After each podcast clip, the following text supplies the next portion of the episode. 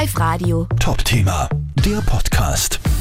Betrüger im Internet haben immer wieder Erfolg. Leider.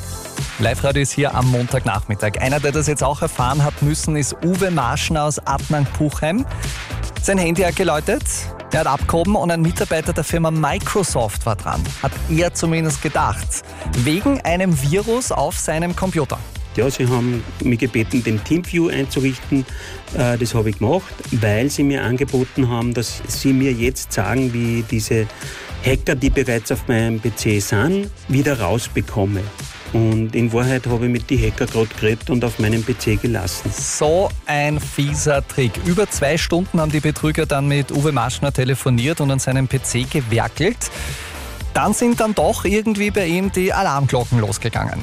Sie wollten bei mir am Handy irgendeine Bitcoin-Trader-Software installieren und da bin ich dann einfach äh, hellhörig geworden. Sie haben allerdings von mir schon die Kontodaten gehabt und haben wahrscheinlich geglaubt, es geht noch mehr und es geht noch mehr, sodass ich im Moment den Eindruck habe, dass der Schaden bei Null ist, weil ich bin unmittelbar nach dem Telefonat äh, zur Bank gegangen und habe alles sperren lassen, Kreditkarten.